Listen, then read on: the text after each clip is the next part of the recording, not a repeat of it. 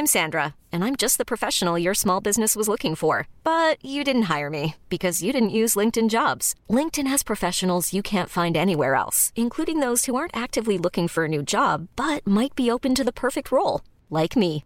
In a given month, over 70% of LinkedIn users don't visit other leading job sites. So if you're not looking on LinkedIn, you'll miss out on great candidates like Sandra. Start hiring professionals like a professional. Post your free job on linkedin.com/achieve today.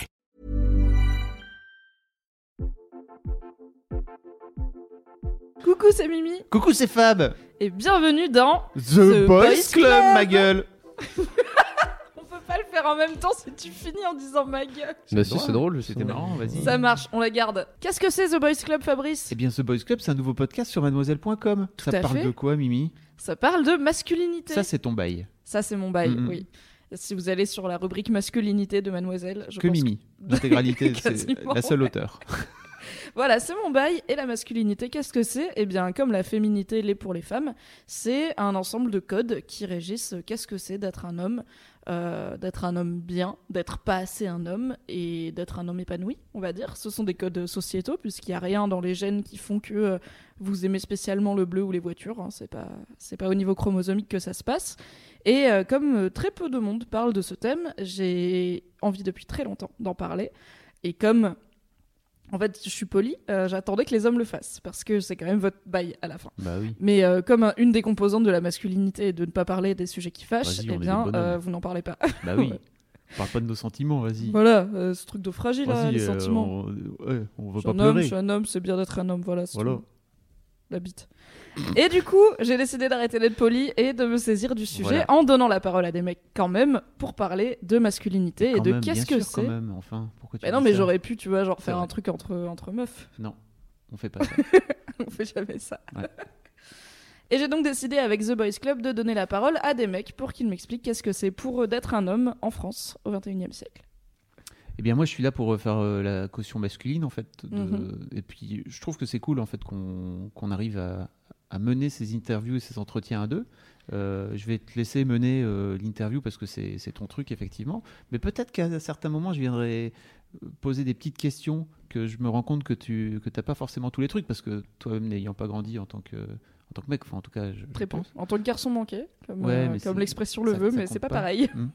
Euh, je me permettrai de, de venir y mettre quelques petites pichenettes à notre invité de type Hey, on sait de quoi on parle tous les deux, hein wink wink. Voilà.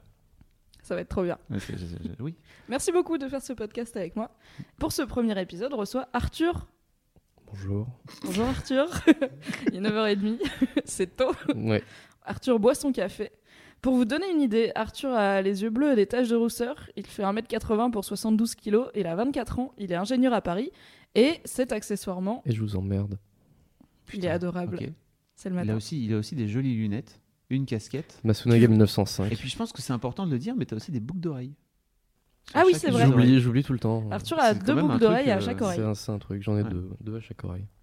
Pour, euh, pour euh, l'histoire, c'est que en fait, je voulais en avoir trois une oreille, mais le mec a pas voulu me faire une, une réduction pour la, la troisième, du coup j'en ai fait que deux. Voilà. Et je me suis dit que c'était bien. Oui, c'est bien.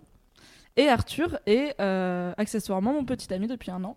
Et c'est sa première fois au micro de Mademoiselle. Presque. C'est sa première fois publique. Pourquoi Mimi Parce que, pour être tout à fait honnête avec vous, on a déjà enregistré ce podcast. On a déjà enregistré. On l'a enregistré.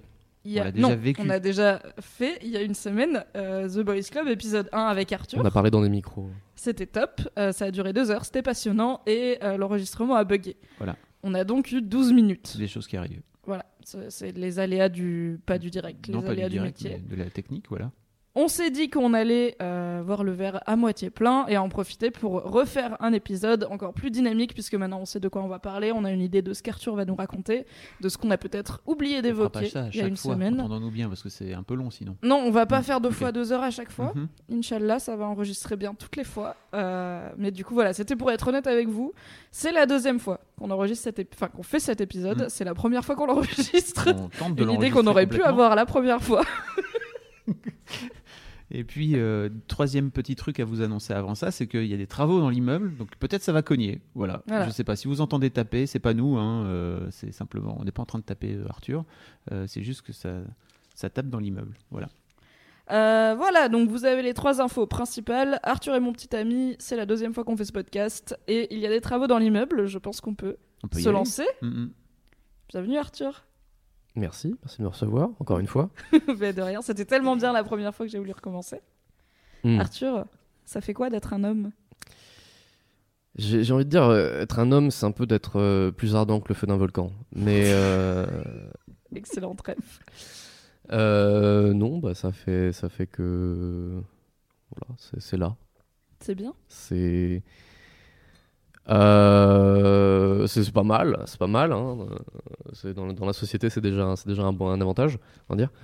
Euh, T'es un mec blanc hétéro, donc en fait tu Ah gagnes à ouais. peu près tout le temps, quoi. C'est c'est ça Bah, c'est cool. ça, c'est ça, c'est c'est quelque chose que j'ai- assez vite compris. Et euh, on, est- on est, c'est un, peu- c'est un peu comme tout, on, est, on évite de, de trop en abuser du coup. Et, euh, et on Comment ça, de- trop en abuser? Ça, Tu pourrais être un connard. Ah oui, je pourrais être, je pourrais être complètement un connard euh, et, et, et, et bien m'en sortir euh, à peu près, à peu près, à peu près tout le temps. Euh, mais ouais, non, on évite de. C'est un, c'est que comme euh, le disait mon pote Ben, un grand pouvoir implique de grandes responsabilités. Beaucoup de rêves.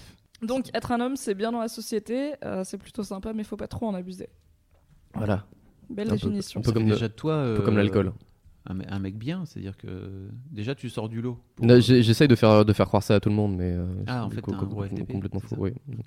Quand est-ce que t'as compris que t'étais un garçon?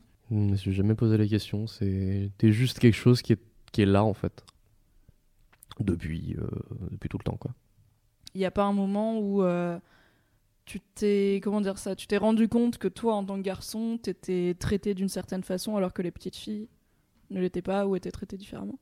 Ou peut-être plus grand d'ailleurs, tu dis petite fille, mais Oui, c'est vrai. Je pars du principe que c'est sûrement avant le collège, mais euh, bah, quand on est un garçon, pas forcément. Il y a pas vraiment, tellement évident. y a pas vraiment de, de moment en fait où, euh, où tu te. Enfin, moi, je me suis rendu compte qu'il y avait un traitement différent. Euh, Pour moi, en fait, les- j'ai quand même un esprit qui est relativement rationnel et en fait, ça. Ça, paradoxalement, en fait, à la fois. euh, Alors, je vais dire un truc peut-être un peu, un peu controversé, mais. euh, pas. de, de, de base, de, de base, on est euh, les, les, les, les filles et les mecs sont quand même relatifs. Enfin, il y a quand même, même si on est censé être égaux en tant que citoyen, il y a quand même des, on est différents sur un certain nombre de points biologiques.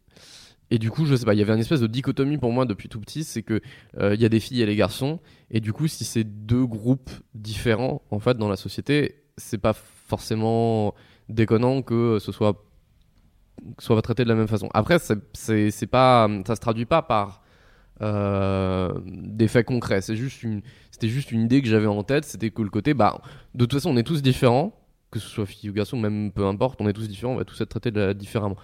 Euh, comme je l'avais donc euh, déjà, évoqué la dernière fois, j'ai toujours eu une sorte de d'approche très naïve de la société. Et, euh, et c'est le côté, euh, ok, bah, on est tous égaux en droit, c'est ce que dit la loi. Euh, maintenant, on est tous différents, qui qu'on soit. Et du coup, bah, ça implique que les, gens, en fait, étant tous différents, ça fait des, centaines de milliards d'interactions, même plus peut-être, différentes. Donc, il n'y a pas de raison que, que chacun se traitait de la même façon. Pour résumer, je me suis pas rendu compte qu'il y avait vraiment une différence entre, entre les filles et les garçons parce que je, partais du principe que on était tous différents et que donc tout le monde, enfin les gens allaient se comporter différemment en fonction de la personne qu'ils avaient en face et que du coup il n'y avait pas vraiment de euh, motif général qui se dessinait par rapport au traitement des filles par rapport aux garçons.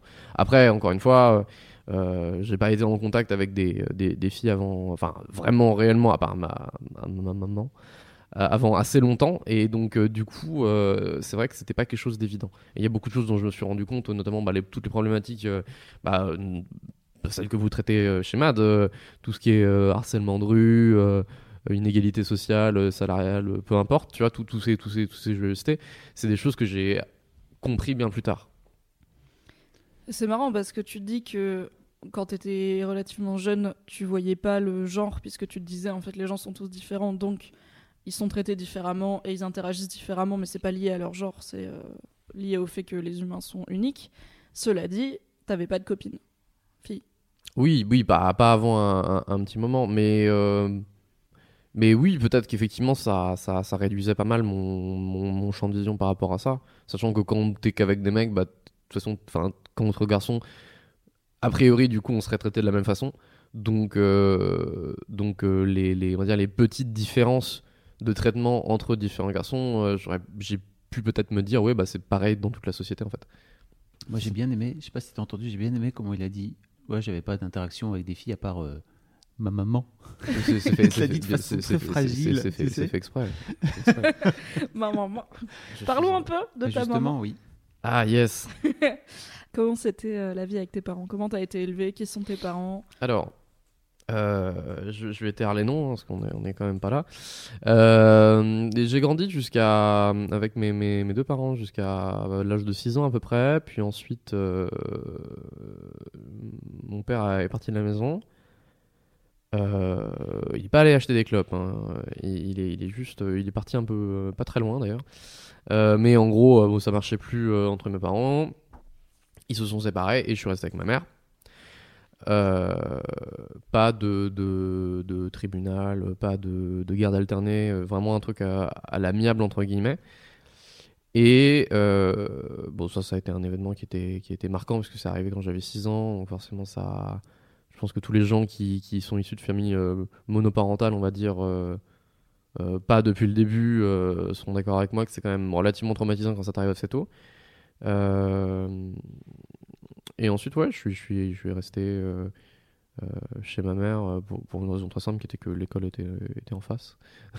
non, je rigole, c'était euh, pas la seule raison, bien sûr. On pourra couper ça au montage, je suis fatigué. Mais, euh, mais non, non, ouais, j'ai vécu avec ma mère après jusqu'à bah, euh, le moment où je suis parti à l'école. euh, Enfin, en, en école, à la fac, euh, en province. Voilà. Est-ce que t'aurais voulu vivre avec ton père? Oh, pas du tout. Pourquoi Pas du tout, et lui non plus, il voulait pas que je vive avec lui. Euh, mon père était quand même globalement assez instable psychologiquement et euh, et d'une et en fait c'est le côté euh, si tu tombes sur un bon jour c'est très cool si tu tombes sur un mauvais jour c'est pas cool et bah du coup tu, tu minimises les chances de, de tomber sur un mauvais jour euh, quand tu passes juste un week-end sur lui Euh, et, et voilà et puis juste bah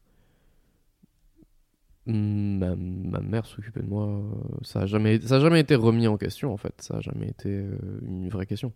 Mais euh, si, oui, s'il fallait y regarder, regarder maintenant, c'est que c'était juste genre. En fait, c'était la, c'était la seule solution possible. Il y avait pas, dire, tu prends mon père quand il est parti, il, il est retourné parce qu'il a eu une situation un peu, un peu, un peu particulière, hein, un peu précaire, et du coup, il est reparti, il est parti chez sa mère en 77 et euh, vivre avec sa mère et sa sœur pendant, pendant un moment. Puis après, il a retrouvé un appartement, mais un petit studio en fait euh, à 5 minutes à pied de, de- de chez ma mère.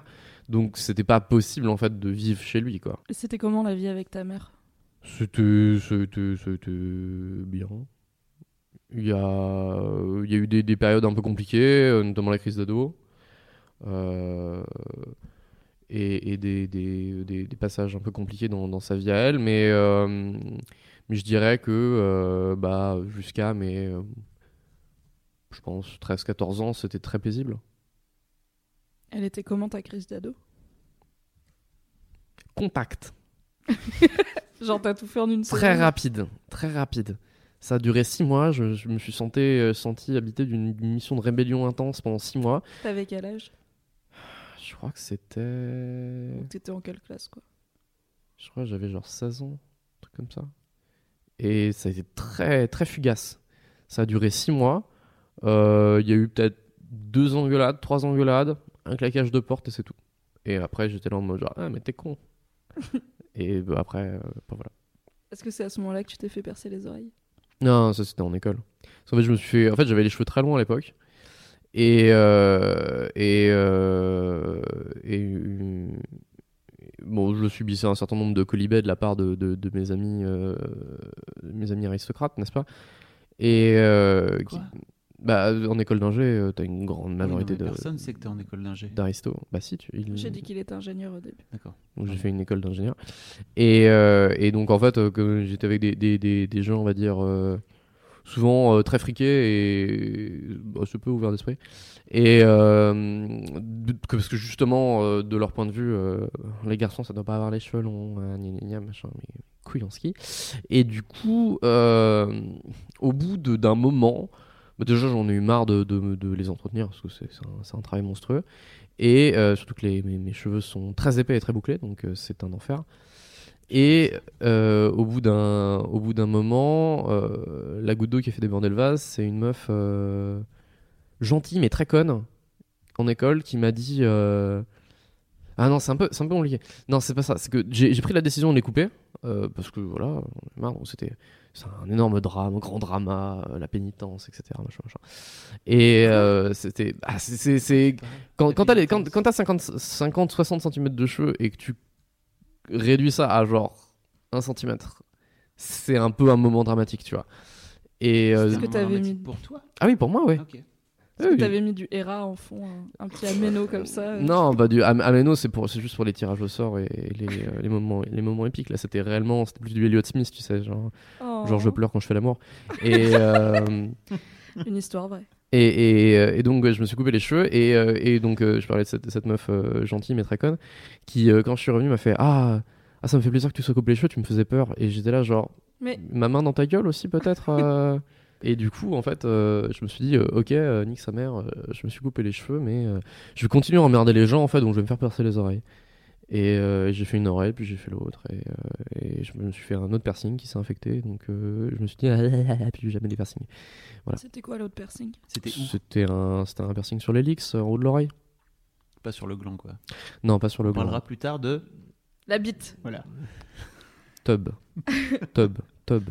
À part ce, donc ce, ces colibés sur tes cheveux longs, est-ce qu'il y a d'autres fois où euh, t'as subi, euh, on va dire, des, des trucs allant des remarques euh, étonnées aux insultes, voire au harcèlement, notamment parce que tu correspondais pas à ce qu'on attend d'un mec Bah après, il y a plein de, il y, a- plein de, petites réflexions que tu peux que tu peux avoir qui sont de l'ordre du, du socialement acceptable, je pense, parce que il y a des sujets. bah, c'est juste le côté genre. Moi, j'ai jamais comme comme euh, comme je fais 1m80, euh, on m'a jamais trop fait chier, mais euh, toujours fait 1m80. non, mais on m'a jamais fait chier sur euh, quand j'étais petit en fait. J'ai pas eu de réflexion de ce genre-là. C'est plus après coup quand tu, on va dire, enfin, un peu plus ouvert d'esprit tu parles un peu de, de, de trucs différents et t'as des genres genre ah euh, c'est marrant de d'entendre un mec parler de ce genre de truc et t'es là genre bah ouais enfin genre typiquement euh, Enfin, j'ai eu exemple à la con, mais genre j'ai eu les cheveux longs pendant très longtemps. C'était un calvaire euh, de m'en occuper. Et euh, parce que j'avais, en fait, j'avais, j'avais rien. J'avais pas de, pas vraiment de, enfin, j'avais pas de ressources quoi au final, et j'ai pas réussi à m'en, sortir. euh, Enfin, je réussis pas à m'en sortir comme ça. Mais donc je, je, euh, pour m'en occuper, De... Ah oui, ok. pour m'occuper de mes cheveux De ressources. de ressources. Genre, euh, j'ai pas, j'ai. hum, Aujourd'hui, je, je m'y connais beaucoup mieux en soins du cheveu que euh, quand Ah. j'avais les cheveux longs, tu vois. Il n'y avait pas les blogueuses. euh, les blogueuses Voilà, j'avais, je savais pas où chercher l'info, j'avais pas trop. euh, et puis, genre, voilà, quoi, c'est. Euh, on- enfin, c'est pas très grave, mais. Et du coup, aujourd'hui, euh, ou même il y a, il y a, je sais pas, il y a 5 ans, je m'y connaissais extrêmement bien en, en, en soins de cheveux. Et du coup, si je me retrouvais à parler de ça avec des gens, il y avait, il y avait, il y a forcément dans les discussions un moment où, genre, c'est ah, euh, assez étonnant de la part d'un mec, et je suis là, genre, ouais, bon, on a des cheveux, enfin, je veux dire, euh, calme-toi, tu vois, c'est pas comme si je parlais de euh, comment se nettoyer la chatte, tu vois, genre, c'est. C'est un truc où je suis légitime d'en parler parce que moi aussi j'ai des cheveux et je regarde euh, Fab très fixement en disant ça et que, euh, que je suis Fab légitime. qui, rappelons-le, n'en a pas. Je suis Non, on a extrêmement chaud. Mais voilà, c'est le, le- le- ce genre de réflexion. C'est comme, euh, enfin, genre, euh, question la con, tu vois, mais genre, euh, moi je suis, je suis un grand fan du manga Nana de euh, Ayazawa et, euh, et j'ai les- j'ai tous les tomes chez moi. Et je me souviens très nettement euh, d'avoir, euh, c'était c'était c'était à la en école, je euh, je sais pas quoi, une pote qui venait dans, je lui filais un truc, elle rentre dans ma chambre, elle voit les mangas, elle me fait ah euh, tu lis Nana et tout, mais tu les lis pour de vrai? Et j'étais là bah ouais pourquoi je les aurais? Je sais pas pour pécho. Et j'étais là genre Ah. Pour pécho. Ouais, voilà, c'est c'est genre. qui euh, faisait la collection de manga pour pécho. Il y, a- il y a quand même, euh, je sais plus Alors, exactement, mais il y a vraiment beaucoup de tomes. Il y en a 21 et ça coûte assez cher au bout d'un moment. Ah, et c'est euh, 6 balles le je- tome, je- ça fait cher pour pécho quoi. Ah, après, je connais, je connais un pote, euh, je connais un pote euh, qui, qui lui euh, fait semblant de lire des bouquins de philo pour, pour choper des, des étudiantes en philo, hein, mais euh, Oui, bon, ok, je peux comprendre ce qu'elle voulait dire. shout out to Jean, my man. ok, Jean, big up. Ok, donc il y a quand même quelques trucs qui ont pu surprendre les gens parce que ça venait de toi qui es un mec. Ouais, mais c'est c'est arrivé plus tard en fait. Je pense aussi que euh, quand j'étais plus petit, j'avais un comportement qui était plus proche de ce que la société attendait d'un petit garçon. Techniquement. Les jeux vidéo, les mangas, euh, le club Dorothée, tout ça, qui n'existait déjà plus quand j'étais petit, mais. euh, Donc tu avais des loisirs qui correspondaient à ce qu'on attendait d'un petit garçon. à la PlayStation. hein. Est-ce que tu faisais du sport? Enfin, en dehors de- du sport à l'école, quoi. Est-ce que tu étais sportif? J'ai alors non, j'ai toujours bah, j'ai toujours fait un peu de sport euh, à côté.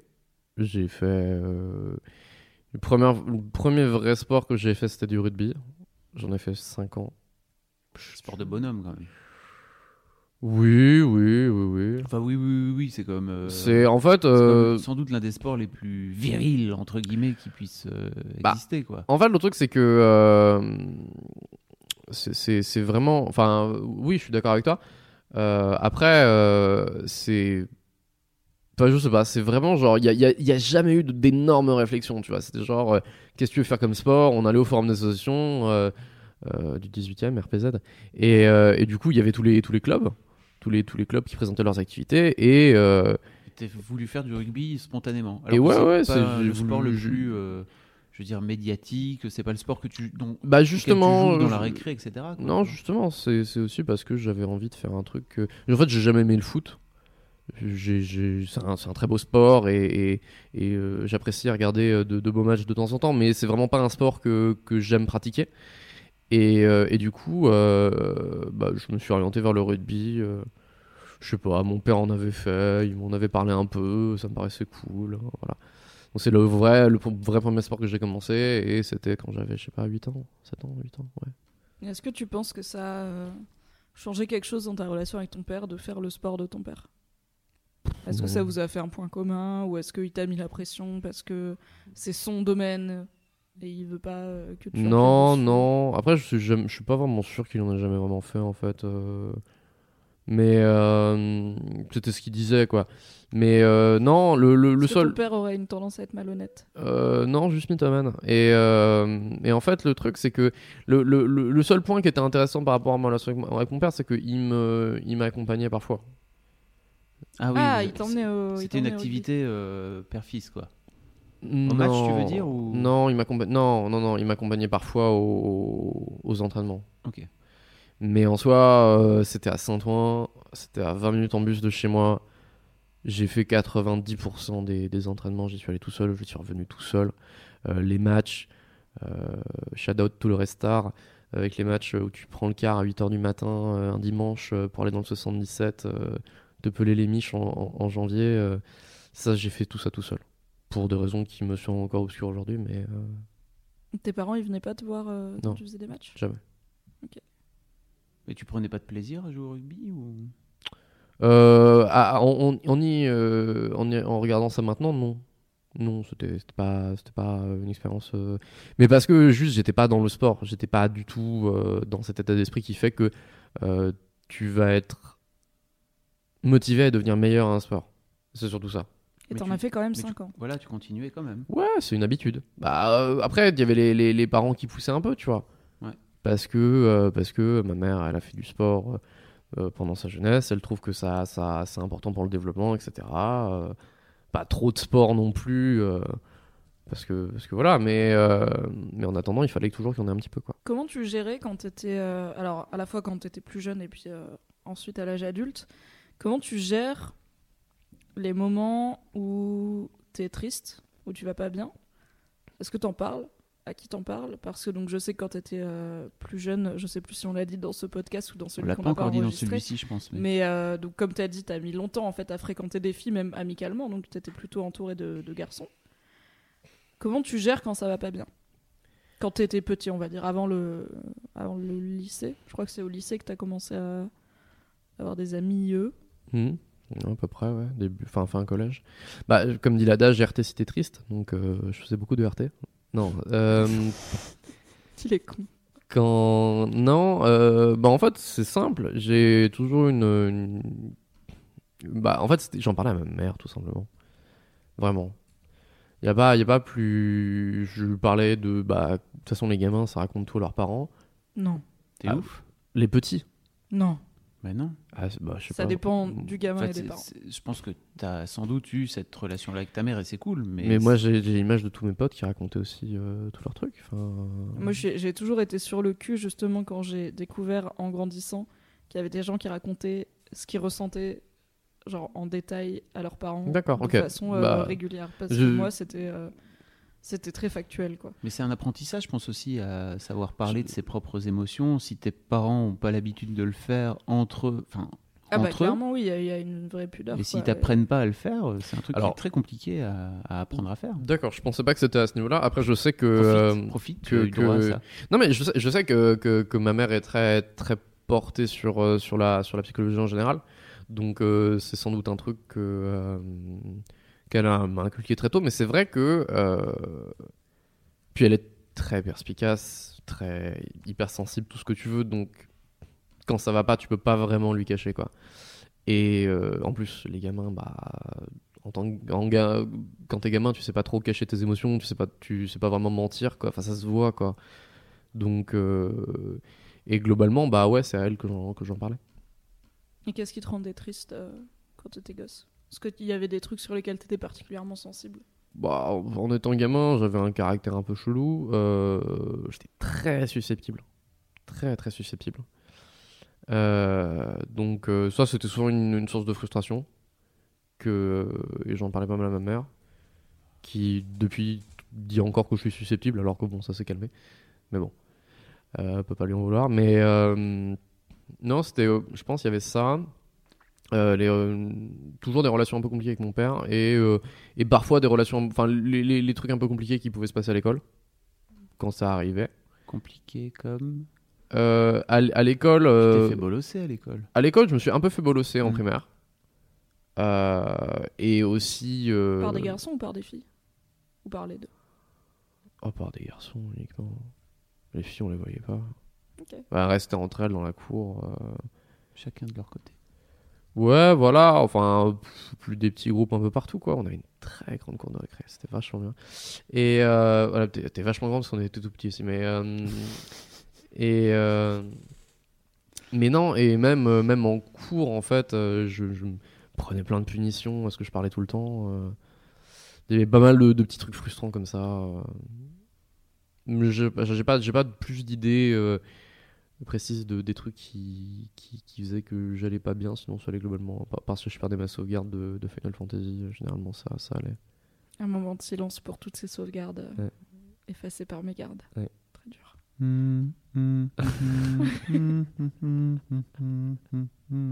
Parlons de la bite Non, attends, j'ai Ah pas merde, fini. Bon. Mais T'avais quand même des copains à l'école.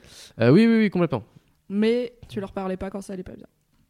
Bah. euh, Les garçons, ça parle pas. Faut vraiment que tu rentres ça dans ton crâne. Après, hein. le Mais arrête de mansplainer la vie, c'est pour vrai. les auditeurs, putain. C'est mon je- podcast Merde alors Les garçons, ça parle pas. Fin du podcast, voilà, bisous. Mais, Mais c'est pas... c'est ça, c'est qu'à un moment donné, c'est compliqué. je pour veux pas l'asséner moi, je veux que les gens qui viennent dans ce podcast me le J'entends bien Mimi, je, sais, je comprends, mais regarde, il est en train de dire qu'il parle pas. Il parle non, pas. il m'a pas répondu, c'est toi qui l'as maman. coupé. Il parle pas entre les Oh. garçons. Les garçons, ça parle pas entre eux. Point. Allez. Donc Bye. tu parlais La à tes amis ou pas? Mais alors. J'ai. euh, Regarde, Je- regarde je- comme c'est je- compliqué. Non, non, non, non, je réfléchis, je réfléchis parce que c'est. euh, c'est. C'est euh, c'est intéressant parce que j'avais. euh, En soi, on peut pas dire non plus que quand t'as 6 ans, 8 ans, même 10 ans, tu verbalises vraiment tes émotions. Bah tu les verbalisais mais tu- avec ta mère. non? Voilà. Avec, Enfin, ma- bah, avec, après, ma- peut-être qu'elle te avec poussait ma un peu mère un petit peu, mais- tu vois, mais genre, en fait, le truc, c'est que euh, moi, j'avais des potes et mes potes, euh, on avait une relation très simple, c'est que on se voyait pour bah, jouer.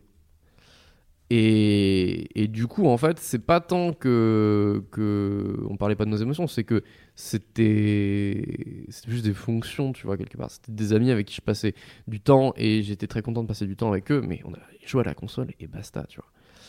Et euh, mais je sais qu'après, euh, euh, Vous aviez quand même des interactions à côté de jouer de la, à la console ou alors vous étiez juste en train de jouer à la console et vous discutiez pas entre vous? Ah si, bien sûr. On a- Ok. Moi, je, je- j'avais, notamment, j'ai, un- mon meilleur ami de, de, de cette période-là. On parlait tout le temps. On parlait vraiment beaucoup. Et, et je sais que, plutôt de la console que de ce qui se passait euh, dans votre petit corps. euh, Sauf la tub, mais ça on en parlera plus tard. ah, c'est une bonne question. Là, tu me parles de trucs qui, qui, qui remontent à il y a, il y quand même 15 ans. Donc, euh, mais moi, je sais Mimi que m'a demandé de creuser, le, alors moi je le- creuse. hein. le meilleur, le- le- je pense que le moment où il y a eu un tournant, c'est quand ce- ce- cet ami-là est tombé très malade. Et, euh, et donc euh, là, on parlait, on, parlait plus de sa maladie en fait. On parlait pas mal de sa maladie. C'était pas quelque chose de tabou du tout. Et, euh, et, on en parlait. Je suis souvent allé le voir à l'hôpital, etc. Et on, on- en parlait réellement. Il y avait, y avait une réinteraction.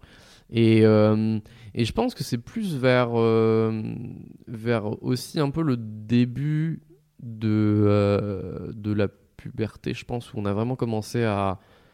Quand t'as quand t'as d'autres sentiments, d'autres émotions qui, qui commencent à apparaître, que on a vraiment commencé un peu quand même à en parler. Et, euh, et, et mine de rien, euh, non, je pense que je, pense que on, parlait quand même de trucs. Après, c'est vrai que ça remonte à il y a longtemps, mais euh, j'ai pas de truc précis en tête. Mais euh, c'était pas aussi mutique. C'était pas genre vraiment genre deux gars en train de de jouer à Mario et à rien se dire, tu vois.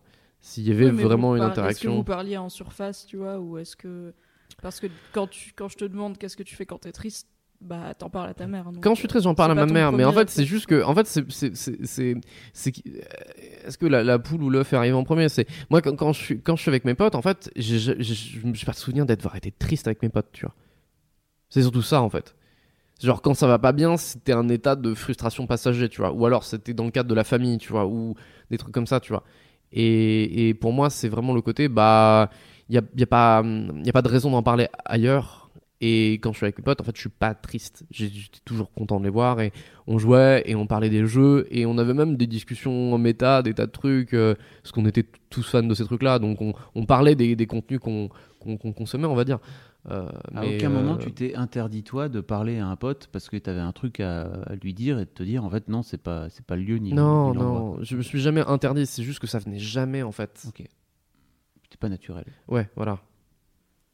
On parlait de la puberté, des changements. Yes. C'est le moment. Alors, Ce podcast va être grand inaudible. sujet euh, qui me perturbe énormément, enfin qui me surprend, on va dire énormément. Je veux pas qu'il y ait de jugement de valeur dedans. Euh, J'ai mis assez longtemps à apprendre ça, mais pas mal de garçons à l'adolescence, à la préadolescence en tout cas quand, quand leur corps change.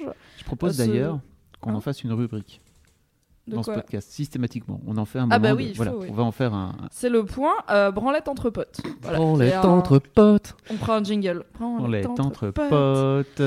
Euh, voilà, c'est apparemment un truc que les garçons font quand ils sont euh, adolescents et que, euh, de mon expérience, n'hésitez pas à me dire si j'ai tort, les filles font très pas du tout, ou on va dire très peu, mais en tout cas, j'ai littéralement jamais entendu parler d'une fille qui s'est branlée à côté de sa pote en tout, enfin, en connaissance de cause. Je veux dire, si t'as une copine qui dort dans ta chambre et que elle dort et que tu branles, je parle Non, là, pas de ça, je parle de vas-y, il est 16h30, on a mangé notre goûter, et si on mettait la main dans notre slip euh, en toute amitié Chacun dans son slip, a priori. C'est pas une branlette mutuelle, je crois.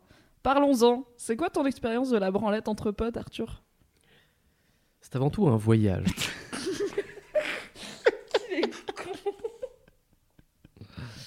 Euh, non, ouais, la branlette entre potes. euh, alors, euh, je parle pour moi, bien sûr. euh, ça n- c'est pas un truc qui, qui, qui est arrivé beaucoup. Euh, c'est effectivement un vrai truc. En tout cas pour moi. Euh, c'est un vrai truc dans la mesure où euh, c'est effectivement à, à- l'âge où, le, corps commence à changer et où euh, et en fait bah ce genre de truc en fait t'en parles avec tes potes. Typiquement avec tes potes garçons. Et d'autant plus que bah, c'est le genre de truc avec lequel je, enfin je parlais pas à ma mère de ce genre de truc. Par contre j'en parlais avec mes potes. Et et t'as euh, tous les trucs, les discussions sur euh, bah, les poils, la tub et tout. Euh, bah, c'était un vrai truc. C'est, j'en parlais, y vraiment- on avait vraiment des discussions entre potes, euh, complètement non sexualisées. Enfin, vraiment rien de sexuel. C'est juste genre, hey, t'as vu, je suis un grand, tu vois, je grandis. Et, euh, et du coup, bah, quoi de plus naturel que de le montrer. Voilà. Et, euh, et la masturbation, c'est un truc, bah, ouais, qui arrive, euh, qui arrive quand ça arrive. Et, euh, et euh, dans des contextes, euh, on va dire, euh, je saurais pas dire comment ça s'amène, mais euh, ouais, ça, ça m'est arrivé effectivement que euh, sur la tub, et puis, euh, puis regarde, ça coulisse bien, quoi. C'est. euh, Ça coulisse bien. Oh, ça me fascine toujours, mais je, je tiens à insister sur l'absence de jugement de valeur parce qu'en fait, je trouve ça en un soi quand je un peu jalouse. dépasse. Je sens un peu de, je Hein sens un peu, je sens un peu de jalousie chez toi. Oula, de, non, clairement pas. j'aurais, aimé vivre ça. Ah non, Ah j'étais ouais extrêmement pudique. euh, Enfant, j'aurais pas du tout aimé. Non mais euh, maintenant, tu vois, tu te dis putain, si j'avais pu avoir le, le, Je sais sais pas. pas. Hmm Je sais pas. Je, je dirais pas que je suis jalouse, mais en tout cas, je trouve ça très sain en fait. Je trouve que c'est tant que tout le monde est consentant, bien sûr, et que personne n'est forcé de sortir sa tub. euh, je trouve ça très cool d'avoir ce rapport-là au corps et d'avoir un, bah voilà, un rapport complètement désexualisé à. euh, bah t'as vu, ça change. Et finalement, euh, alors en tant que fille, euh, j'ai pas l'impression qu'on se branle très souvent, mais euh, on parle par exemple de poitrine, tu vois. T'en as qui ont des seins plutôt que d'autres, plus gros que, d'autres, t'en as un plus gros, enfin t'as le gauche plus grand que le droit et tout. Et c'est des discussions qui ont lieu. Donc c'est c'est- pareil, c'est juste que nous, notre sexe ne change pas énormément de façon visible. Et du coup. Bah, surtout, euh, il n'est pas visible. C'est-à-dire que Oui, le voilà, nombre de il, meufs est- qui il se change sont... un peu, mais c'est pas. Enfin, tu le vois pas, il, est, il est quand même. À l'adolescence, c'est quoi la- le pourcentage des meufs qui se sont regardées euh, la chatte dans un miroir? Bah, très peu, je pense. Voilà. Même moi, je l'ai fait tard. Mais, euh, et Alors- puis, je pense que aussi, c'est peut-être une petite digression, je sais pas, peut-être qu'on cuttera. En fait, euh, quand t'es une fille, tu peux te masturber quasiment depuis ta naissance, tu vois. Donc, en fait, la masturbation, moi, j'ai pas appris à me masturber à la puberté. Je me masturbe depuis que- aussi loin que remontent mes souvenirs parce qu'en fait, ça marche, ça marche déjà, ça fait déjà du bien. Alors que les mecs, euh, c'est littéralement un truc nouveau pour vous. À 12 ans, vous découvrez un truc que vous avez jamais fait, alors que moi, j'étais là. Oui, enfin, Bah, j'avais pas de mots pour le dire. Hiring for your small business? If you're not looking for professionals on LinkedIn, you're looking in the wrong place. That's like looking for your car keys in a fish tank. LinkedIn helps you hire professionals you can't find anywhere else, even those who aren't actively searching for a new job but might be open to the perfect role. In a given month, over 70% of LinkedIn users don't even visit other leading job sites. So start looking in the right place. With LinkedIn, you can hire professionals like a professional. Post your free job on linkedin.com/achieve slash achieve today. Et je savais pas que c'était sexuel, mais oui, je sais ce que c'est. euh, je sais que mes parents m'ont dit de pas le faire devant des gens et euh, En fait, on... je pense que quand t'es gamin, euh, quand t'es gamin, tu, tu te touches la bite, tu te touches le gland, etc. Mais en fait, t'as pas effectivement. mais t'as pas de plaisir. Bah si, parce que si, si. Ok. Ah, se masser les couilles de tout temps, ça fait du bien. hein. je ne sais pas. de tout temps, depuis l'aube de l'humanité. euh, Restons sur cette image mentale de toi à 12 ans, entouré de quelques potes, en train de vous branler joyeusement pour Petit vous comité. montrer. euh, Oui, je me doute que vous faites pas ça en... avant, Toute mais la je ne classe. sais pas. Allez hop Hop, toute l'équipe de rugby. Euh, Est-ce qu'il y a des moments où tu t'es demandé si t'étais pas, euh, si t'étais hétéro? Est-ce que t'as toujours su que t'étais hétéro? Est-ce que t'as eu des doutes? Euh, bah, moi personnellement, euh, c'est une question qui est arrivée euh, bien après cette période-là de, de branlette, qui était vraiment, je le répète, c'est parce que effectivement peut-être qu'il y a des gens qui, qui, qui écoutent ce podcast qui vont se dire alors ah mon dieu, mais en fait c'est euh, c'est complètement non sexualisé, c'est vraiment le côté on va on va se montrer, euh, c'est ça, c'est on truc et tu découvres des machins, et t'es là genre Ouah, putain et tout, c'est comme ça que ça c'est trop bien, tu vois. Parce que oui, il y a des gens qui arrivent plutôt que d'autres à ce stade-là et donc du coup qui ont envie de Ce qui est génial, montrer, ceci euh, dit, c'est que le, comment dire, le, le tabou de, de l'homosexualité euh, est d'autant plus fort chez les mecs qu'ils se branlent entre eux plus à 13 ans euh, que les meufs. Quoi. Parce qu'il n'y a aucun doute aussi quelque part. C'est aussi pour se montrer qu'il n'y a aucun doute, je pense, quelque Tu part. crois pas qu'il y a une forme de déni aussi de venir dire Ah non, c'est bon, euh, j'ai fait ça quand j'avais 13 ans, euh, et en fait, c'est bon, je suis pas un PD. Bah moi je le dis pas comme ça parce que justement c'est euh, moi je trouve que c'est une forme de nini de dire ça c'est en fait parce que justement ça n'a aucun rapport en fait Hmm. parce que c'est juste le moment où euh, tu découvres des trucs et t'as euh, tel pote euh, qui euh, et puis même genre euh, si j'avais un pote il avait une- enfin genre il avait je sais pas il avait un ou deux ans de plus que nous il avait une grosse tub et on était facile on était là genre putain la vache et tout mais comment tu fais? Oh la vache. oh la vache mais euh, et c'était Bah, D'un absolu- côté, c'est- c'est très rationnel. ce absolument pas euh, sexualisé En fait, je comprends ce que tu dis et quand tu dis, mais en fait, évidemment que ça n'a pas de lien avec l'homosexualité puisque on sait très bien que c'est pas sexuel.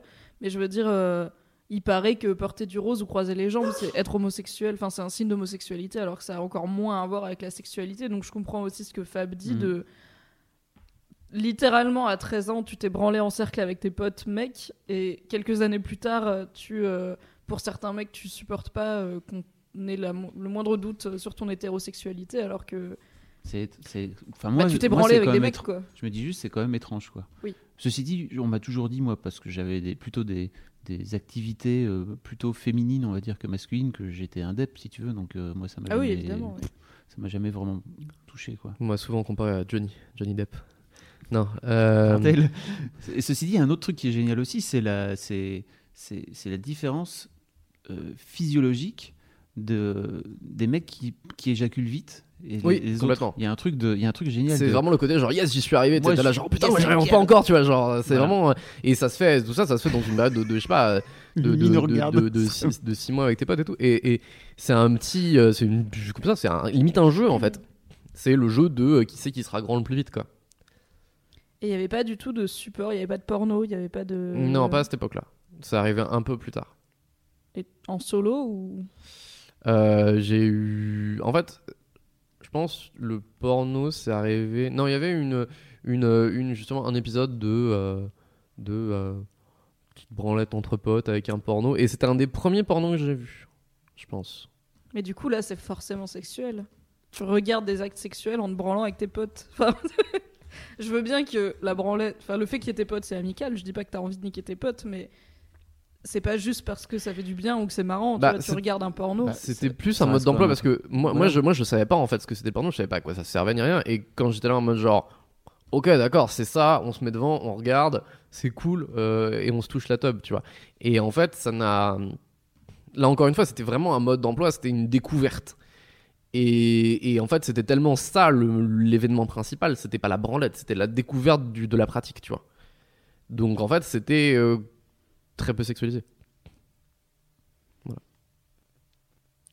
Amazing. En tout cas, c'est comme ça que je, je, je, je, je vois. Je, je, enfin, c'est le seul regard que j'ai dessus. Et je- à l'époque, c'était vraiment comme ça que je le voyais. Et après, le, le porno en, en solo et tout ce truc-là, ça arrive plus tard. On a dérapé. euh, du coup, euh, je pense que t'as pas répondu. euh, Est-ce que t'as toujours su que t'étais hétéro? Bah, non. Euh, c'est pas un, c'est pas un, c'est un truc euh, où le questionnement est venu. Après, il est arrivé assez tard. Enfin, assez tard. Non, il est, il est arrivé plus tard que. Pas du tout assez tard, pas du tout tard du tout. Mais il est venu, il est venu plus tard que, que cette période-là, bien après. Vers quel âge? Euh, c'est arrivé vers. euh, Là, les événements de Brownlet, je pense que c'était. Dieu que c'est dur. Vers 11-12 ans, je pense. 12-13. Et c'est arrivé un peu plus tard, vers. Ah, quoique. Un peu après ça, je pense. Un peu après. Vers 15 ans? Ouais. Ok. 13-14. Je sais, j'ai plus la chronologie en tête. Mais euh, voilà, c'est c'est arrivé un peu plus tard. Euh, où, euh, où en fait, euh, c'est surtout en fait que j'avais. c'est. que je dise pas que c'est ma, ma première pote, justement, fille. Je fais des guillemets dans les airs. Euh, Enfin, c'était vraiment une fille d'ailleurs. Euh, première pote fille, entre guillemets. euh, qui euh, était fasciné un peu par, euh, par l'homosexualité en général. Et du coup, c'était un truc assez nouveau de le voir sous cet œil-là, en fait. C'est-à-dire que, à partir du moment où. En fait, c'est surtout le côté, tu pars du principe que, en fait, l'hétérosexualité, c'est la norme. Du coup, et c'est pas homophobe ce que je dis, c'est la société qui le, qui le dit comme ça. Tout est, tout est normé pour, pour des couples hétérosexuels. Et, euh, et, et en fait, euh, ça a jamais été quelque chose qui était. Ça, ça n'est jamais apparu comme une éventualité pour moi. C'est-à-dire que j'avais jamais pensé au fait que je pouvais être homo. Parce que déjà, les, les questions de, de sexualité et de- d'orientation sexuelle sont arrivées qu'à ce moment-là, en fait, avec la puberté et tous ces trucs-là, tu vois. T'avais pas de. d'amoureuse quand t'étais petit, même Non. fictive? Non. Genre, moi, j'étais amoureuse d'Aladin, tu vois. Toi, t'avais pas du tout. euh, Bah, pff, non, pas, pas que je me souvienne vraiment, tu vois. Pas que Ok. je me souvienne. J'ai vraiment été toujours été. vraiment, euh, genre, euh, pas trop les meufs, quoi. Ouais, jeux vidéo. Les jeux vidéo, c'est bien. Mais il y a des meufs dans les jeux vidéo, t'aurais pu être in love de Iris? Non, Moi, j'étais j'ai- un peu in love de Squall. Mais j'ai j'ai jamais eu de, de vraiment de. C'était plus des figures sur certaines valeurs. Encore une fois, je suis très rationnel, très ingénieur. Quoi. C'est- il Y a des, les, les gens ont des fonctions, quoi. et euh, et c'est plus le côté. euh, euh, bah, prenons l'exemple de Final Fantasy VII, parce que tout le monde y a joué. Et si vous n'y avez pas joué, jouez-y, putain. Il a 10 euros sur Steam, merde. C'est. Ouais, ok, euh, Cloud il est badass, euh, un peu torturé mais badass, euh, Barrett il a un putain de canon à la place du bras, merde. Et après, euh, genre Iris, ok, c'est la soigneuse, c'est cool, elle, a, elle vend des fleurs dans les taudis, c'est super mignon, c'est super poignant, etc. Machin. C'est plus des fonctions en fait, plus que des, des, des archétypes sexuels en fait. Ok, donc effectivement, t'as pas eu à réfléchir. Non, j'y avais jamais réfléchi. Et c'est pour ça Sauf que. quand ton père te menaçait. Euh, oui, oui. Alors mon père, en fait, c'est d'autant plus peut-être pour ça aussi que j'ai occulté cette, euh, cette réflexion, c'est que euh, pour mon père, qui est extrêmement raciste, extrêmement homophobe, euh, toutes les qualités de, de la terre, euh, il, il me disait notamment, il me, il me répétait à plusieurs fois, à plusieurs reprises, que si j'étais homosexuel, il me tuait. Et euh, ce qui est une réflexion tout à fait honnête à avoir avec un gamin de 5 ans. Et euh, laissé peu de choix, on va dire. et en fait, il y avait assez peu de choix, mais, mais au-delà de ça, je pense que quand même. Peut te passer à la réflexion, on va dire. Passe- passer le, le, le, côté psychosomatique qui est quand même assez important euh, quand t'as quelqu'un relativement abusif, même juste verbalement, hein, il m'a jamais frappé. Euh, c'est. En termes, en termes de, de, complètement objectif, euh, pareil, de, fonction, etc., c'est vraiment un truc qui était jamais. euh, qui m'avait jamais traversé l'esprit de me dire peut-être je suis homo, tu vois. Je connaissais personne qui était homo. Je. J'avais que très peu de. Pour moi, pareil, euh, bah, dans la pop culture, euh, c'est souvent des fonctions en fait. Les personnages homosexuels sont pas homosexuels par. euh, parce qu'il y a une, conviction, des convictions, des revendications, ou, euh, ou tout simplement pour en faire des, des personnages centraux en fait. C'est souvent juste des sidekicks et des, des, des, fonctions, en fait, des, fonctions de. voilà. Il y a toujours le, le, le- mec ou la meuf homo, sou- souvent des mecs dans les œuvres de pop culture, surtout dans les années 90-2000. Euh, et, euh, et donc c'est arrivé bien plus tard d'avoir cette réflexion de me dire ah mais en fait est-ce que euh, est-ce que je est-ce que je suis hétéro en fait? Genre ces réflexions là de euh, de, sexualité euh, commencent à venir? Ça qu'on commence à en parler. Euh, j'ai cette pote qui est fan de enfin qui était fan euh, entre guillemets quoi qui était fascinée par par l'homosexualité et, euh, et du coup, ça m'intriguait. Je me suis dit, ok, d'accord, il y a un truc, c'est un vrai truc, tu vois. C'est juste ça, c'était le côté genre, c'est un vrai truc. Et, euh, et du coup, j'ai commencé à y réfléchir. Et, euh, et, et voilà. Et ensuite, il en a découlé que, bah non, non, je suis hétéro. Est-ce que c'est un, un chemin que t'as fait tout seul ou est-ce que t'en as parlé avec tes potes? Non, c'est un chemin que j'ai fait exclusivement tout seul. Non, j'en ai pas parlé avec Même cette pas meuf. J'ai pas, parlé de mes, mes, mes, mes réflexions sur l'homosexualité à cette meuf. C'est juste elle qui m'en parlait et tout. Et du coup, euh, ça m'intriguait, tu vois. Mais le, le cheminement sur mon orientation sexuelle, je l'ai fait tout seul. Est-ce que seul. tu penses que tes potes garçons ils l'ont fait aussi? Est-ce que tu penses que vous l'avez tous fait dans votre coin et que vous en avez jamais parlé? Non, je pense pas.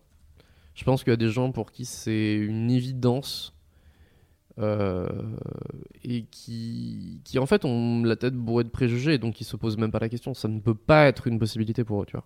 Alors que moi, en fait, ça en était une. Malgré les menaces de mort de mon père et, et toute la. Et c'est aussi parce que mon père était tellement virulent par rapport à ça, je me suis dit, c'est bizarre. Enfin, tu vois, genre. Pourquoi Oui, À côté, il, fait, euh il avait Mein Kampf chez lui et j'étais là en mode genre putain, l'auteur de ce bouquin, il a tué des millions de gens et toi derrière, en fait, tu juste tu veux tuer des homos. J'étais là, genre il y a un truc qui va pas, tu vois. Et euh, donc pour moi, ça paraissait plus idéologique qu'autre chose. Et comme j'aime pas l'idéologie, je me suis dit tout de suite, euh, tout petit et déjà philosophe, mais euh, et, et du coup, je me suis je me suis dit, on garde un esprit ouvert par rapport à ça, parce que justement, il y a tant de haine aussi autour de ça que c'est pas normal, il y a un truc qui va pas, tu vois. J'aimerais parler de ton rapport au corps. Euh, J'avais fait, euh, bien avant euh, d'assumer ma fascination pour la masculinité au grand jour, mon tout premier podcast sur Mademoiselle, c'était les complexes masculins, où il y avait trois mecs qui étaient venus parler de leurs complexes, et j'avais trouvé ça top, même si c'était un peu brouillon, parce que bah, c'est des sujets dont on parle très très peu, surtout à visage découvert, c'était en vidéo. Est-ce que toi, t'as des complexes physiques? Non. T'en as déjà eu? Oui. C'était quoi tes complexes? En fait, mon père m'a toujours répété que euh, j'étais euh, gros et gras, euh, gras comme un loup, comme machin. Et ça, c'est un, un. Quand on te répète ça depuis tout petit, euh, et qu'effectivement, j'ai jamais été genre euh, svelte athlétique. euh, mon, mon père ayant d'ailleurs euh, environ 1,5% de, de, de, ma- de masse graisseuse dans son corps. Ah, Donc euh, il a un... Honnêtement, euh, maintenant quand je repense à ces trucs-là, à 40 ans, euh, t'as pas un corps comme ça. C'est pas, c'est pas, c'est faut hyper tra- faut, athlétique. tra- euh, faut travailler quoi. oui, voilà, faut, faut le travailler, faut, c'est, c'est muscu, nutrition, etc. Donc, euh, je pense que c'est juste le côté, il s'attendait à ce que euh, une personne aussi svelte et, et athlétique que lui, le gamin, paf, direct, champion du monde d'athlétisme. Quoi. Euh, ce que c'est faux, j'aimais bien jouer à la console et, et, et- et voilà, et lire des, lire des bouquins Échec cuisant pour lui donc. échec cuisant de ce point de vue-là. Euh, mais voilà, il m'a toujours répété avec humour euh, que j'étais gros et gras. Et donc c'est un truc qui restait assez longtemps. Euh, Jusqu'à ce que, via une, une, une redécouverte du sport, je me suis réapproprié mon corps. mentalement parce que j'ai jamais j'ai jamais été j'ai jamais, jamais eu de trouble du comportement alimentaire je me suis jamais genre euh, enfin scarifié mutilé ou peu importe vois, genre j'ai jamais eu de comportement autodestructif, j'ai jamais détesté mon corps. Mais c'est vrai que j'avais ce complexe-là du euh, ouais, ok, j'ai un peu de bite, tu vois. Et maintenant, non, j'ai plus rien. C'était comment cette euh, redécouverte du sport? C'était quand? C'était il y a, il y a 3-4 ans. Et euh, je suis parti du principe que, que là, il fallait faire quelque chose. Après un an sans sport du tout, où je me suis retrouvé euh, être une, une masse gélatineuse euh, terrifiante. Et, euh, et du coup, euh, je me suis motivé pour, pour, pour m'y remettre. Et, euh, enfin, pour m'y mettre pour de vrai. Du coup, t'avais arrêté euh, le rugby, t'avais arrêté tout ce qui était Ru- rugby- sport régulier. Rugby, je m'étais blessé, je, je m'étais, je m'étais, je m'étais blessé aux jambes au rugby. J'ai dû complètement arrêter le rugby. J'ai- c'était en début du lycée. Euh, du coup, euh, j'ai fait de la natation pour, euh, pour un truc un peu moins traumatisant. Et une fois la natation terminée, j'ai arrêté en prépa parce que j'avais plus le temps. J'avais plus le temps pour rien, littéralement. Et j'ai découvert un peu le volet dans ce temps-là et le volleyball. Et, et donc, j'ai très logiquement, en école, repris le, le volet. Et arrivé en troisième année, après ma césure euh, sans sport, je me suis dit, ok, d'accord, je vais prendre le volet, je vais m'y mettre à fond, je veux devenir meilleur, il faut que je fasse du renfort, je vais à la salle de sport, euh, je mange bien, je fais du sport, je dors bien, euh, je bois moins, je fais moins la fête, je fais plus de sport. Et, et c'est passé par là. Et en fait, tout simplement, les, les effets quasi immédiats que tu as sur ton corps, tu, tu, t'as vraiment, tu te rends compte que ton corps, il n'est pas juste là. C'est que tu es dedans et t'as une, tu peux vraiment y faire quelque chose. quoi. Mais là aujourd'hui tu es svelte, ça veut dire que quand tu disais que tu étais un. Enfin, tu disais, je sais plus comment tu as dit, une masse gélatineuse. Une horrible masse gélatineuse. Voilà, c'est ça. Euh, t'avais, t'avais Non, perdu beaucoup de kilos. Je parle plus en termes de tonus. Ah, ok. euh, parce que, euh, non, en fait, j'ai- j'ai j'ai fait un, alors, un régime, entre 60 guillemets. pour 1m80, c'est. enfin, c'est- je, je fais un peu plus. Mais euh, à l'époque, je me souviens que pour le coup, euh, j'avais pris pas mal de poids après ma première année d'école. Et euh, ça m'avait saoulé vraiment beaucoup parce que je me sentais pas bien, juste genre pas l'habitude de ce corps-là. Donc, je me suis dit, il faut que je redescende. Et donc, j'ai fait un régime tout seul, comme un grand. J'ai même pas fait un régime, j'ai changé de régime alimentaire. J'ai pris 2-3 conseils qu'une pote euh, qui euh, essaye de, enfin, a essayé de perdre du poids pendant très longtemps, qui n'a jamais, qui a jamais réussi, mais qui connaissait plein de, conseils, euh, plein, de, plein de trucs, tous les régimes possibles. Elle m'a donné quelques conseils très simples. Je les ai appliqués, j'ai perdu 10 kilos en un hiver. Et la preuve qu'il fallait les perdre parce qu'ils étaient, ils étaient venus, il fallait, il fallait redescendre. Et donc, non, j'étais déjà relativement svelte. C'est juste que j'étais absolument pas musclé. J'étais vraiment aucun tonus, rien. Euh, très mauvaise habitude alimentaire, mauvaise habitude de boisson, euh, tous ces trucs-là. Et donc, du coup, je me suis dit, il faut que je reprenne en main tout ça. Et tu l'as fait tout seul? Euh, oui, oui, oui, tout seul. Euh, après, je suis allé chercher de, de- de l'aide là où il fallait. C'est-à-dire que j'ai eu la chance euh, dans, ma, dans ma salle de sport de province, euh, qui était assez, on va dire, luxueuse pour le prix de ma salle de sport un peu nulle à Paris, tu vois. J'avais des super coachs étudiants en STAPS qui se faisaient un énorme plaisir euh, de. euh, de, de, de, bah, de donner des conseils aux gens qui passaient, des conseils nutrition, des conseils de- des programmes, etc. Et donc ça s'est fait avec leur aide à eux. Mais sinon, globalement, ouais, tout seul. Euh, Je sais que dans un de tes anciens boulots, t'as rencontré des potes, des garçons. Shout out to 3D Sound Labs. voilà, qui sont maintenant, euh, bah, on va dire ta bande de potes principale, les gens que tu vois le plus, le plus régulièrement, qui Yes. sont trois, euh, trois jeunes sommes.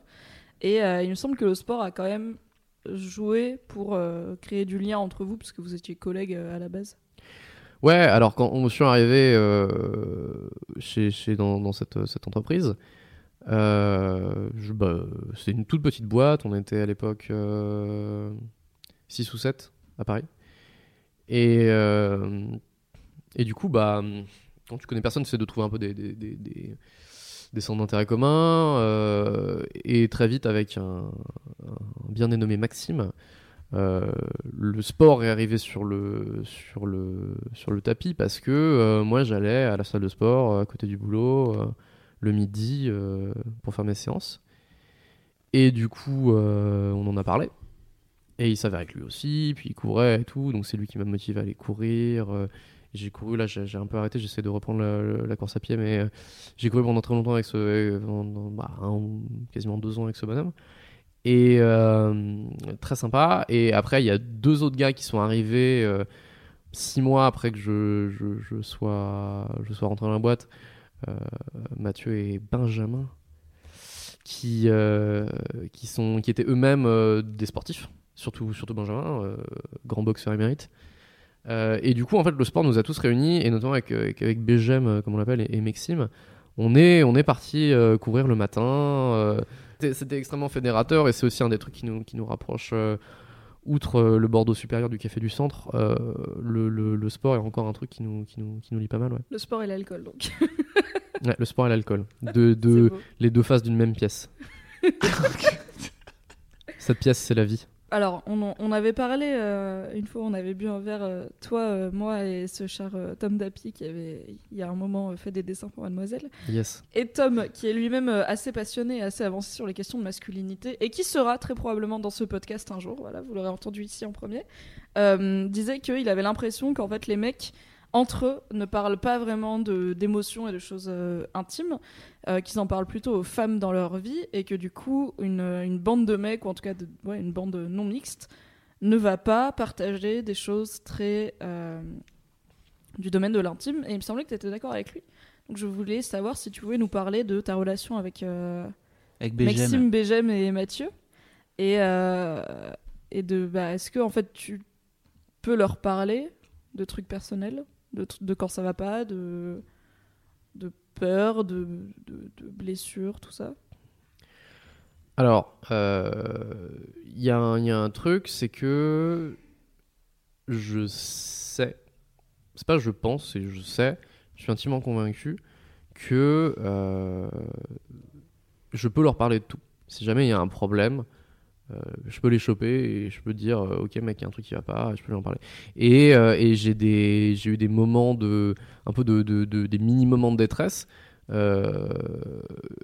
où je suis allé les chercher mais pour des questions où en fait encore une fois c'est des questions de fonction. C'est à dire que moi en ce moment là j'étais en, recherche de boulot et, notamment via les réseaux de de, de, ces de, ces gars là euh, j'ai cherché du taf dans ces cercles-là. Et en fait, c'était mes référents, en fait, numéro un sur ces recherches-là, sur mes doutes, sur mes trucs, etc. Et il y a un certain nombre de trucs qui. Ouais, mais ça ont c'est Ça reste des du- fonctions. Tu sais, tout à l'heure, tu parlais de fonctions. Je, mais je, pour moi, le terme de fonction, il est important pas parce perso, que. tu vois, de dire euh, ah je sais pas si cette boîte euh, je, je m'y épanouirais bien, qu'est-ce que t'en Ah non, non, penses non, c'est pas vraiment, dire, c'est euh, c'est vraiment des, des, des, des trucs euh, du genre euh, un peu limite existentiel. C'est c'est que faire de ma vie, pourquoi la vie, pourquoi la mort, etc. Donc t'as sollicité tes potes parce que t'étais paumé. J'ai sollicité, oui, j'ai sollicité mes, mes potes parce que j'étais paumé et ils, ont, ils ont tous répondu à leur façon. Mais, mais je suis d'accord dans la mesure où. moi, je pense que je pourrais leur parler de n'importe quoi, mais je suis pas sûr que eux ils aient les clés pour répondre, en fait. Surtout. C'est que, comme, comme disait Fab tout à l'heure, c'est une question, il faut apprendre, en fait, à parler de ça. Et euh, Je pense que ça les ferait bugger? je pense que ça les ferait bugger, ouais. Je pense que ce serait. Ils répondraient peut-être euh, à côté, tu vois, quelque Faudrait part. tester pour voir. Ce serait trop bien. Euh, oui, oui, éventuellement. Mais moi, je sais, je sais que. euh, T'es déjà convaincu que... Je sais. En fait, je comprends même pas ça veut dire quoi répondre à côté parce que quand tu vas pas bien et que tu t'en tu te, te, te confies à moi, j'ai pas de réponse à donner à part euh, je t'aime, ça va aller. euh, Non, mais après, on mange des gnocchis quoi. ça, ça, ça dépend, ça dépend vraiment. Mais euh, j'essaie, je, ré- je réfléchis en même temps parce que c'est vrai que c'est pas des trucs que, que- non plus que je- mal- malgré effectivement la dernière fois qu'on en a parlé.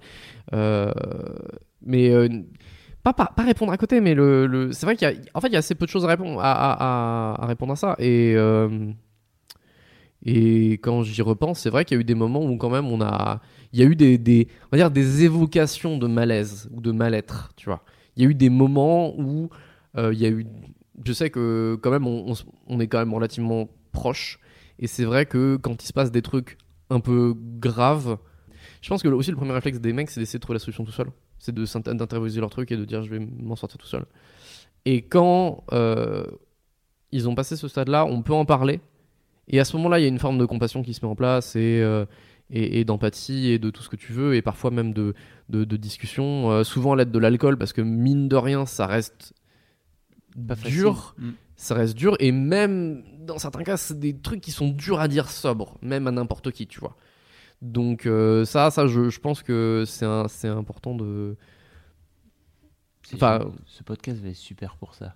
Vraiment. Yes. Ça va être trop bien. pourquoi? On fera une édition spéciale Parce avec que des c'est- shots. en fait, euh, mais c'est pas c'est pas un jugement ce que je vais te dire, mais c'est juste ta façon de, de répondre montre, que tu as tellement de barrières en fait que tu te dresses tout seul. Euh, et c'est pas grave. hein, non ça- mais c'est Et pour moi, en fait, le simple fait d'en parler, c'est déjà la lever. Et, et je pense que les, les auditeurs et les auditrices qui vont peut-être euh, écouter ce podcast, j'espère qu'il y en aura un ou deux, euh, Ouais, deux. ou une ou deux. Il y aura peut-être ma mère, peut-être. Euh, ça, ça- peut-être que ça créera des, tu vois, des levées de barrières aussi. Bah. J'espère. Mm. Moi, je, je, je, je sais pas. J'arrive pas à savoir si, si je suis hypocrite en disant que je peux parler de tout et que euh, je me retrouve quand même à me boire la gueule pour parler de trucs avec mes potes. Parce que, euh, est-ce que c'est parce que moi je suis pas, je me sens pas bien par rapport à ça, ou est-ce que euh, c'est pas plutôt, euh, j'attends que eux ils soient bourrés pour qu'ils puissent entendre ce que j'ai à dire, tu vois? Je sais pas exactement dans quelle mesure c'est. Je pense qu'il y a un peu des deux. Euh, parce que je pense quand même être un peu plus pouvoir un peu plus facilement parler que, que la plupart de mes, mes, mes, mes homologues Mhm. masculins.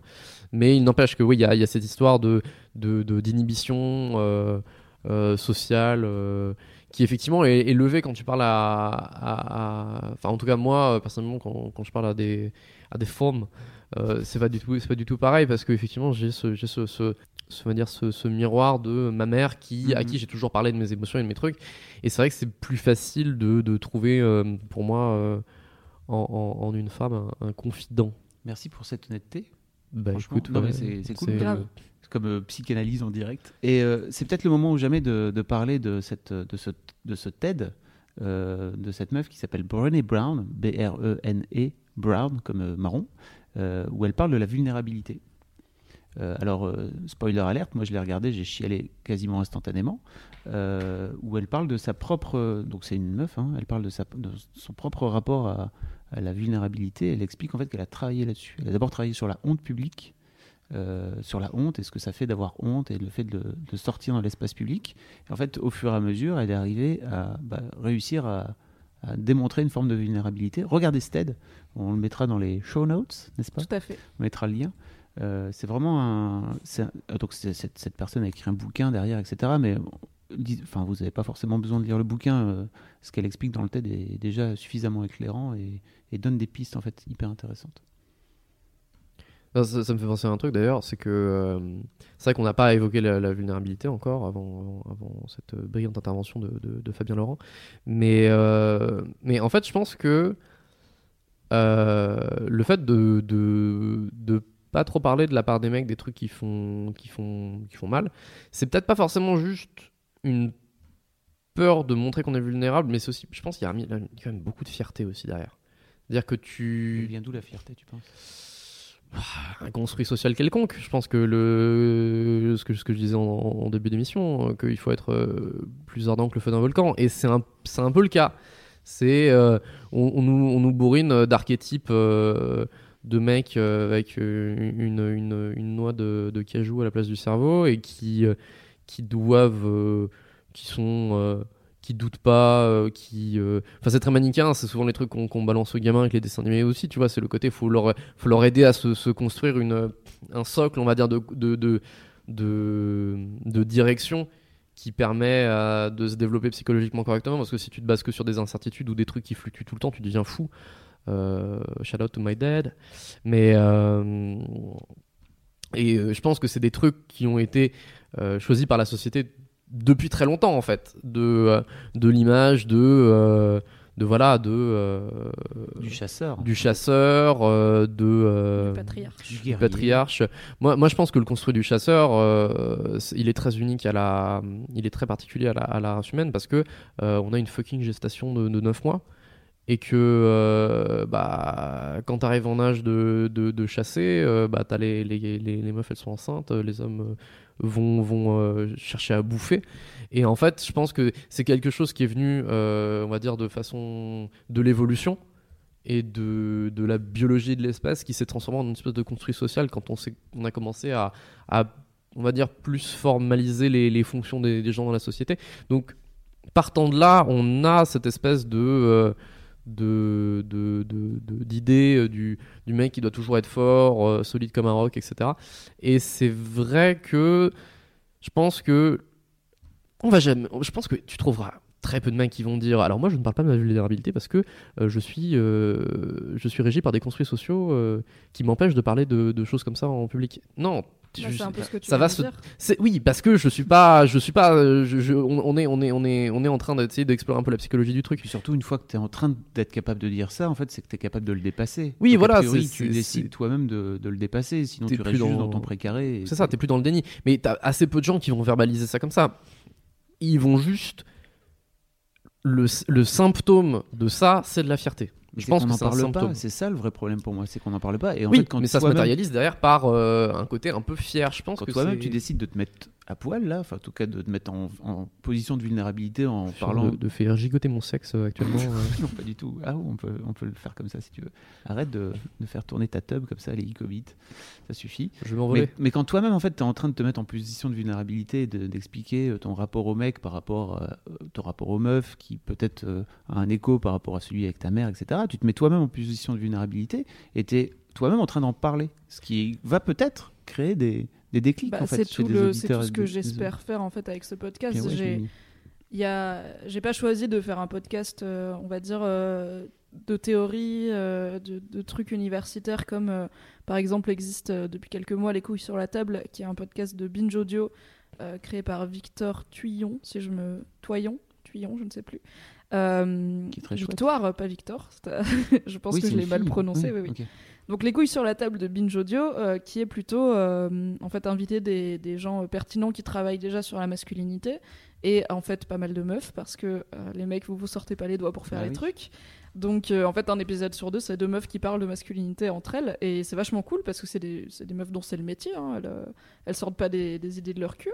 Euh, mais moi j'avais pas envie de faire ça et j'avais envie, je préfère avoir un mec qui, euh, avec ses propres mots, bah, ouais, se met un peu à poil en fait et réfléchit à des trucs auxquels il n'a pas forcément réfléchi, et à des questions qu'on lui a peut-être jamais posées.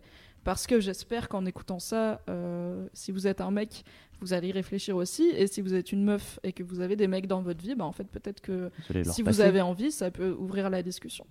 Ou leur passer, si vous voulez pas ouvrir Oui, la ou bien discussion. sûr, euh, n'hésitez pas à ça. faire circuler. euh, Mais bon, après, encore faut-il. euh, Moi, j'ai des. Enfin, j'en- j'en ai plus parce que j'ai que des potes euh, déconstruits maintenant. Je suis dans ma bulle, mais. euh, Alors déconstruit, ça veut dire que. Déconstruit, ça veut dire que, en tout cas, qui sont intéressés, je pense, par Mm. le sujet et qui, je pense, vont écouter ce podcast. Mm. Merci beaucoup. Euh, mais j'ai pas toujours eu, enfin, j'ai pas toujours eu des, j'ai eu des, des mecs, des potes et des mecs qui étaient un peu plus mecs de base, on va dire. Et si je leur dis, euh, je c'est te pas conseille péjoratif quand tu dis mec de base. Ah non, non, pas Mm. du tout. C'est juste, en fait, qui ont pas réfléchi au sujet. Parce que, bah, comme tu, comme tu disais au début, en fait, je suis un mec. C'est pas mal. Voilà, c'est tout. C'est toujours mon, euh, mon avis principal hein, sur la question. Bah, tant raison. mieux, j'ai pas envie que tu sortes de là en te disant, mon Dieu, c'est horrible. Et d'ailleurs, euh, juste pour, euh, pour dire que je suis un peu un charlatan parce que je me sens pas du tout vulnérable en fait en parlant de ça. C'est ça le truc, c'est que vous parlez de vulnérabilité, mais d'un point de vue académique ou psychologique, peut-être que c'est le bon terme, mais en tout cas, je me sens absolument pas vulnérable à parler de ce, pour parler de ce genre de truc. C'est, je me mets à poil entre guillemets, tu vois. C'est oui, je déballe un peu ma vie, tu vois, mais raconter ma vie, c'est ce que j'adore faire. Donc, euh, c'est pas, c'est pas, pas vulnérabilité au sens où euh, je sors de, de ma zone de confort et on parle d'un truc. euh, non mais je suis vulnérable sur certains trucs, mais pas, pas, pas typiquement parler de ça, ce truc-là. Au contraire, je, je, je prends ça avec une l'œil assez froid. Euh, Non, ce que je veux te dire, c'est que du faut- mec rationnel. Je comprends, mais t'es en train toi-même de, de diminuer le truc et de faire en fait, euh, c'est bon, je suis pas vulnérable. C'est pas grave d'être vulnérable en fait, de se mettre en position de Non, vulnérabilité. mais je pense que. Je comprends ce que tu veux dire. Ouais, Viens, c'est juste viens, pour les auditeurs. Viens, viens euh, Scous, euh. Non, non, mais c'est en fait, je comprends ce que tu veux dire. C'est juste pour les auditeurs qui. C'est pas grave en fait. Quand t'es un mec de se mettre en position de vulnérabilité, tout se passe bien. Et quand t'es une meuf aussi, en fait, c'est pas très grave. Mm. Est-ce qu'on conclut? Je réfléchissais. Oui, on va conclure. C'est intéressant.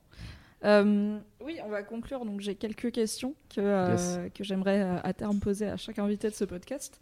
La première question, à la base, je voulais demander que des personnes réelles, mais je vais l'élargir aux personnages de fiction parce que je me rends compte que tout le monde répond la même chose quand je demande pour des gens qui existent. C'est quoi, selon toi, les mecs, donc réels ou fictifs, qui incarnent euh, une idée euh, plutôt positive de la masculinité et qui ont l'air euh, plutôt à l'aise dans leur genre Sachant que si j'élargis ça aux personnages de fiction, c'est parce que tout le monde répond The Rock et que du coup, on tourne vite en rond. The Rock ou Barack Obama. Donc ça peut être The Rock ou Barack Obama, mais ça peut être aussi des personnages qui n'existent pas. Hmm. Moi j'aime bien Ron Swanson. non mais pas pour le pour le coup euh, il est archétypal euh, au possible. Donc Mais, euh, Ron Swanson, je, je oui. résume pendant que tu réfléchis. C'est un personnage de la série comique américaine Parks and Recreation. C'est un mec qui, c'est un, un cadra avec une grosse moustache qui aime le whisky, la viande saignante, être dans la nature et construire des trucs et chasser. Donc euh, au premier abord, il peut avoir euh, l'image d'un mec euh, quasiment fermé d'esprit en fait, euh, voire, euh, voire misogyne puisqu'il valorise des, des loisirs et des façons d'agir qui sont considérées comme extrêmement masculines. Mais en fait, là où c'est intéressant, c'est que euh, Ron Swanson, plus on apprend à le connaître, plus on se rend compte qu'il est absolument l'inverse euh, d'un mec euh, misogyne. Et bourrin que ce qu'il que ce qu'il veut Pas bien du laisser tout. entendre. il, est, euh, il est vulnérable à sa façon. super. Il aime les femmes fortes, avec, euh, avec une forte personnalité, de l'ambition, euh, des femmes qui sont autonomes et qui sont capables de se gérer elles-mêmes et de partager un bout de leur vie avec lui si elles veulent. Et euh, en fait, il est très chouette et loin d'être euh, un genre de. de, de- Bah, Loin d'être le gros con qui pour lequel Voilà. il se fait passer quoi. Il aime juste pas du tout le gouvernement, alors Mm, qu'il bosse pour le gouvernement. C'est un autre sujet. Qu'est-ce que tu voudrais dire à un, à un jeune mec euh, de 13 ans, on va dire, qui, qui débarque dans sa puberté et qui écouterait ce podcast Qu'est-ce que tu aurais, Est-ce que tu aurais un truc à lui dire Prends oui. marteau et cogne par exemple. Ouais. Mm. Euh, c'est qu'il faut garder, garder les yeux ouverts, quoi, garder les yeux et les oreilles ouverts, et ne pas se, ne pas s'enfermer dans, dans, dans, dans- dans des certitudes euh, euh, qu'on pourrait avoir sur le genre ou la sexualité ou les gens en général, et essayer de, de, de, de rester attentif à ce qui se passe autour et, euh, et avancer, on va dire, en regardant, en regardant un peu autour, quoi. Ok, top. Plutôt un bon conseil. Bah oui, c'est clair. Merci, Merci, Arthur. beaucoup Arthur. Bah, merci à vous de m'avoir réinvité. Merci Fab. Merci Mimi. Merci Louise d'avoir surveillé que ça enregistrait bien. J'espère que ce premier épisode de The Boys Club vous a plu. Si oui, n'hésitez pas à vous abonner et à mettre plein d'étoiles sur iTunes, comme ça on sera bien noté. Ça fait Ce sera plaisir. cool. On se retrouve tous les 15 jours, ce sera un jeudi sur deux. Et en attendant, gardez la pêche, Restez vrai. gardez les yeux ouverts. Bye Internet Merci Arthur. Ciao Bisous Mais en soi, c'est Jeanne et Serge, Serge Jeanne- Pourquoi c'est un fuckboy? Pourquoi on le voit plus? Alors, en fait, Ja- Jeanne et Serge s'il est là qu'un épisode? Est-ce vraiment le sujet de Ja- ce podcast? Ja- Je ne sais pas. Non, Non, mais. Jeanne et Serge, c'est un dessin animé japonais Ça, qui a été, qui a été euh, importé en Non, France Peut-être on s'en fout en fait. sur le volleyball. Alors, Louise Louise, a tranché. Euh. Louise, euh, peux-tu répéter ce que tu viens de dire? On s'en bat la race. Non mais on va pas garder Voilà. ça. Donc tu n'étais pas obligé de lui le micro. On peut garder le snippet audio de Louise qui dit on s'en bat la race Mm. parce que je pense qu'il sera utile euh, Très bien. dans différentes. Donc, euh, on, on coupe. À partir du moment où ça reprend. Yes. The secret to summer ready skin is here. Osea's number one best selling Andaria algae body oil, clinically proven to instantly improve skin elasticity and transform dry skin to silky, soft, and unbelievably glowing. Its signature scent of freshly squeezed grapefruit, cypress, and mango mandarin transports you to sun kissed summer days. Get healthy, glowing skin for summer with clean vegan skincare from Osea. Get 10% off your first order site wide with code GLOW at OseaMalibu.com.